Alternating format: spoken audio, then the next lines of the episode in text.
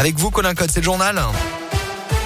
Bonjour Alexis, bonjour à tous. À la une de l'actualité ce mercredi, la nouvelle est tombée. Hier soir, la ligne aérienne entre Clermont et Paris-Orly sera suspendue à partir de lundi prochain, le 20 décembre.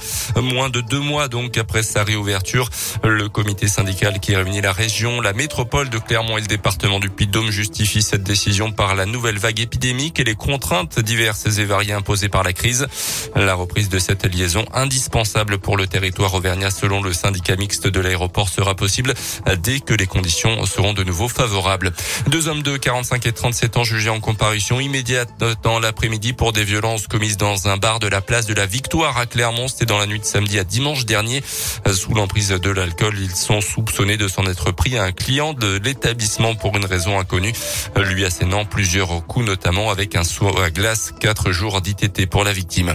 Dans l'actu aussi, près de 400 000 jeunes Français de 5 à 11 ans présentant un risque de faire une forme grave du Covid ont désormais accès la vaccination. C'est aujourd'hui qu'entre en vigueur cette mesure uniquement dans les grands centres de vaccination pour l'instant. Ce mercredi, date limite également pour les plus de 65 ans pour obtenir leur dose de rappel s'ils y ont droit évidemment. Euh, sinon, leur passe sanitaire sera désactivé.